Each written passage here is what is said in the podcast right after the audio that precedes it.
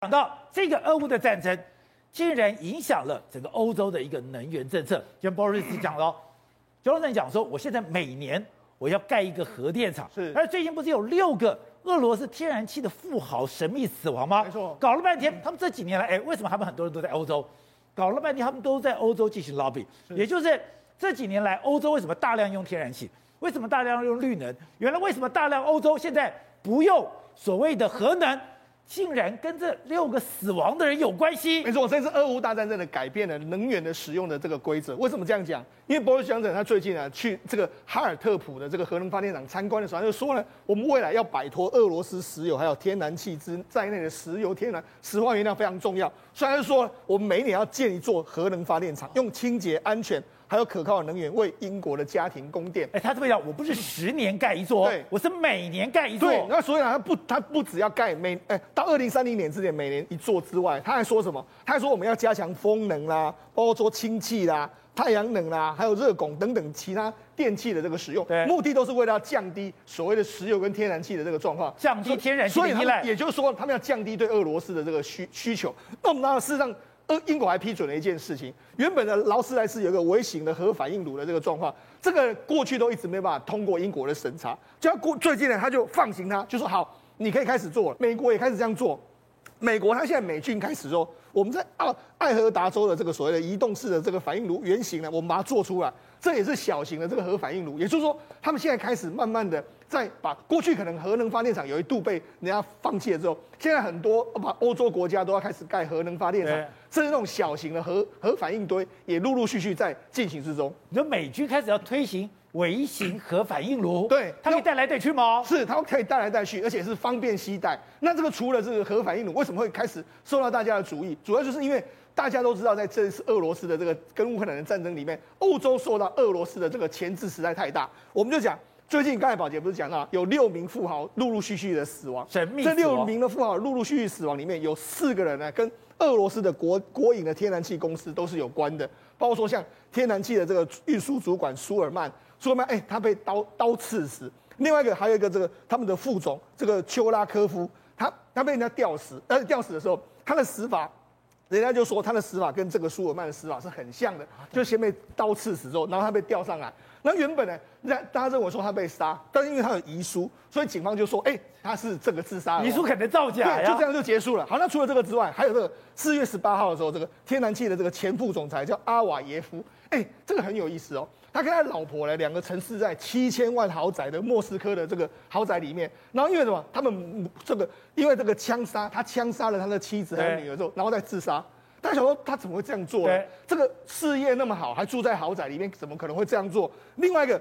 天然气这个个前前总经理叫普罗托森托森亚，他也是一样，他跟他老婆到这个西班牙去度假，度假之后结果没想到，哎，他的长子呢就找不到他们家人，就没想到在家里面发现到说，这个普罗这个普罗托西亚自己自自己身亡之后，他的妻子还有他的女儿都是这样，所以警方判定是说他先杀了他的妻女之后，然后再自杀。他想说怎么可能会发生这种事情？为什么每个人都一样？大家说这四个人怎么有可能会发生这些事情？另外，除了这四个人之外，还有三月二十三号的时候，俄罗斯有一个非常重要的一一财的这个持有人叫梅尔尼科夫，他也是一样，他跟他妻子两个人互相吵架之后，就把他妻子杀了，然后他自己再自杀。另外一个还有一个大亨叫沃特福德，他是在英国，在英国之后沉思在这个家里面。就那说怎么会这这个时间点有那么多的跟俄罗斯相关的，或者说跟这个所谓天然气公司都相关的人在陆陆续续过世呢？大家就说。会不会是你普丁在灭口？哦，为什么普丁在灭口？你知道最近一段时间被他推出来有非常多消息，就是说他们这些人呢，其实长期呢，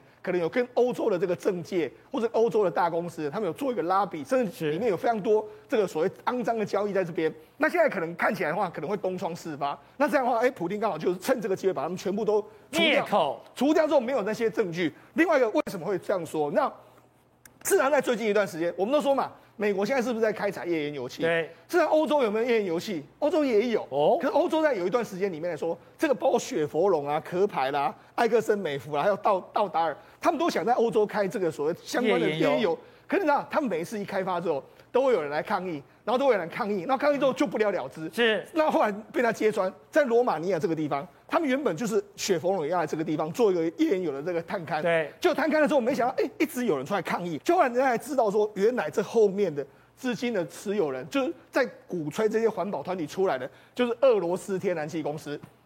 因为你没有 没有开采这个页岩油，你就不会有页岩油的天然气。没错，你没有页岩油的天然气，你只要买谁的？对，你只能买我俄罗斯的。依赖我，所以你就知道，事实上，这俄罗斯的这个天然气石油公司被他发现到说，其实他过去在欧洲做了非常多的肮脏事。而且，刚才讲这个战争为什么打得一败涂地？当时讲说，你普丁是不是自己一个人关起门来操作？你没有跟你的这个所谓的参谋本部好好的一个讨论。现在乌克兰又把一个。他们对于一个空降师直接的一个访问，他说：“原来，哎，他是精英部队哦，他是精英中的精英哦，没想到他被派到基辅的时候。”他完全不知道，对，而且你知道他接受这个呃自白，他直接就说：“他说我们整群的人只剩下我还活着，然后我们另外一个人已经疯了，所以其他人全部都被歼灭掉。”说这个画面其实可以凸显出说，真的他所说的一切实是事实哦，就是一切。这个画面就是俄罗斯伞兵拍的，对，他们下来进到基辅的机场。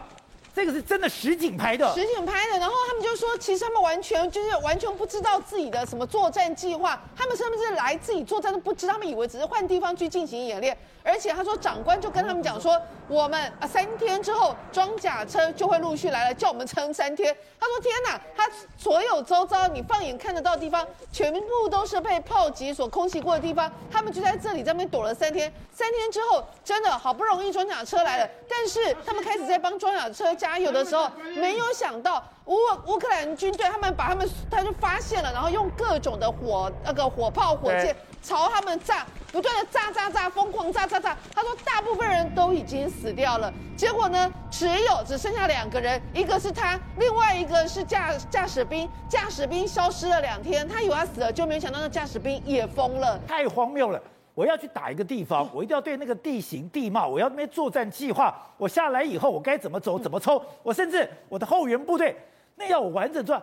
我什么都不知道，对，说把我丢到那边，就把我丢到那儿去了，根本是被骗去打仗。你看他们下来的时候，你不觉得其实他们也不知道，就是说，哎，你要往哪边走，有点晃，不知道要去哪里。然后大家都想说，照理说你有一个接应的战略目标在？你的攻击点到底在哪里？那你的队形到底要站你什么样的去？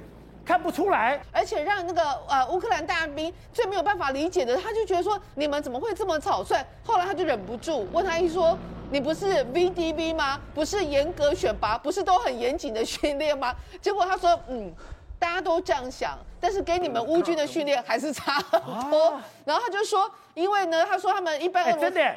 这个俄罗斯人看起来比乌克兰人瘦弱很多哎。对，他说他们主要的训练都是在跳伞，落地后其实就是一般步兵，就很有点跟我们想的精英部队好像有很大的差距。那除此之外，你有没有发现他的体型真的就是跟其他的，不管是乌克兰旁边这个乌克兰军人，或者甚至是跟美军八十二空降师的相关的那个那个体型比？你现在看到的，一看就哎，这个感觉偏瘦弱的样子。这是俄罗斯的，这全部都俄罗斯。没有，他们发，他们都会挑选瘦瘦高高的，因为据说他们其实主要目的是比较像是图形系的，所以他们选那种行动方便。行动方便其实就强调，你看每一个一个比一个瘦，而且女孩子是很漂亮，但感觉这好像不经打，所以你就知道，就是说他们其实训练的时候真的完全不一样，是看起来跟小孩子一样，跟学生一样。但是我们现在如果看到。美军八十二空降师的那种捷训照的话，你会发现，其实美军他就把他们的一个军，呃，这个空降师，虽然你只是空降师，但是他们把它变成是特种部队的性质，就是每一个人他所背重